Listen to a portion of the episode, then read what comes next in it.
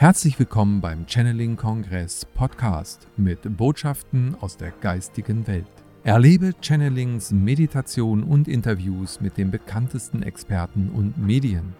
Schön, dass du da bist und viel Spaß mit dem nun folgenden Beitrag. Wie ist es dazu gekommen, dass du damit so in Resonanz gegangen bist? Ich kam dazu irgendwie, glaube ich, wie die Jungfrau zum Kind oder so, sagt man. Ne?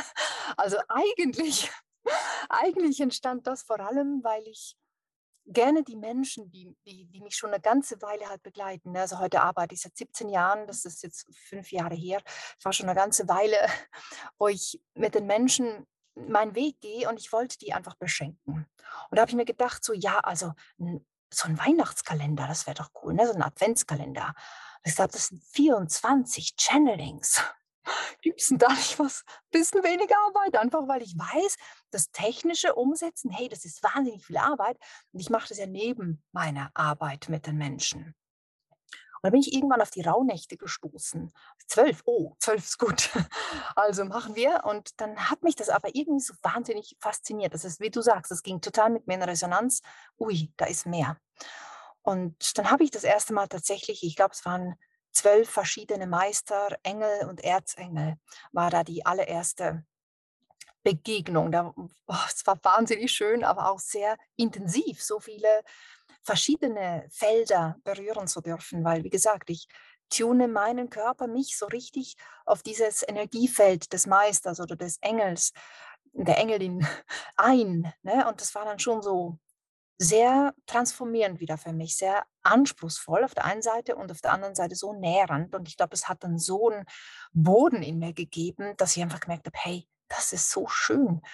Und je mehr ich dann recherchiert habe, umso mehr hätte ich mir die Haare ausreißen können, weil ich dachte, was habe ich denn da gewählt? Das ist ja so kompliziert. So viele Informationen darüber und die widersprechen sich alle. Ich meine, ehrlich, was jetzt genau? Gott, ich wäre lieber in meinem Adventskalender geblieben.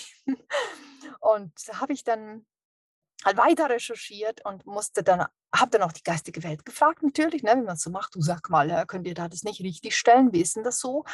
Und deren Antwort war dann, Zeit ist Illusion.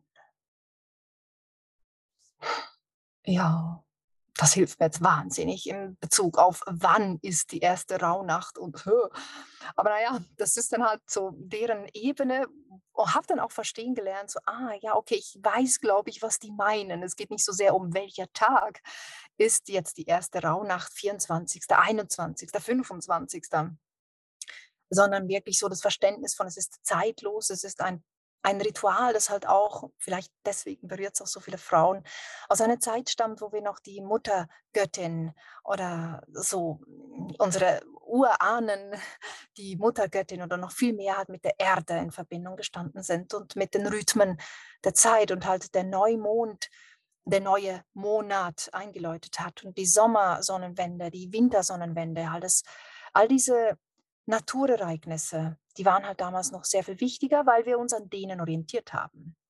Und als wir dann unseren gregorianischen Kalender über diese natürlichen oder halt ja, Riten aus der alten Zeit drüber gelegt haben, haben wir halt so ein paar Anpassungen äh, über uns ergehen lassen müssen. Ne? Viele unserer der christlichen Feste haben ja eigentlich einen ganz anderen äh, Ursprung. Der Hase zu Ostern zum Beispiel oder unter anderem, also da sind viele Sachen, die eigentlich ja aus ganz anderen äh, Ritualen stammen.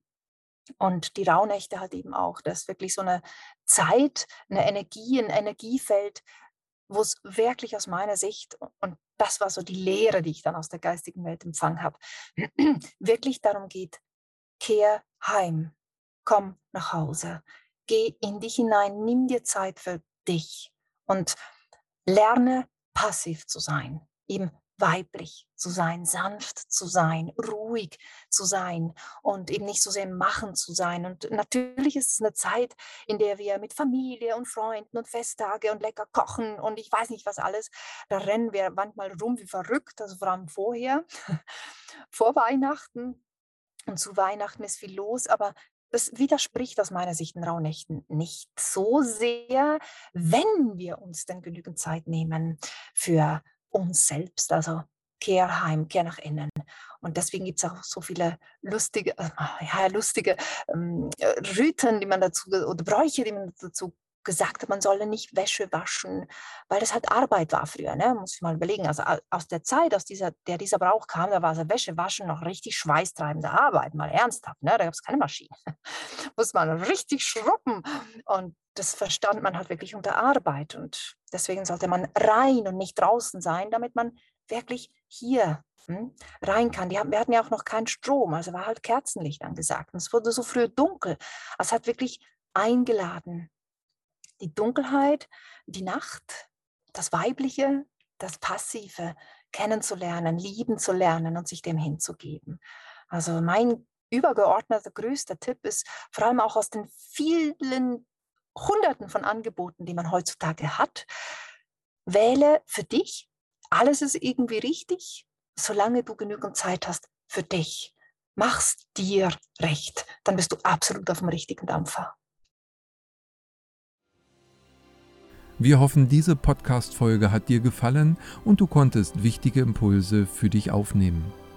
Weiterführende Links findest du in den Show Notes und folge uns auch hier bei diesem Podcast und in anderen sozialen Medien. Trage dich jetzt gerne auch kostenfrei in unseren Newsletter unter www.channeling-kongress.de ein. So bekommst du immer die aktuellsten Neuigkeiten, verpasst keine Folge mehr und hast Zugriff auf viele, viele weitere Channelings, Vorträge und Interviews. Wir freuen uns, dass du da bist. Alles Gute.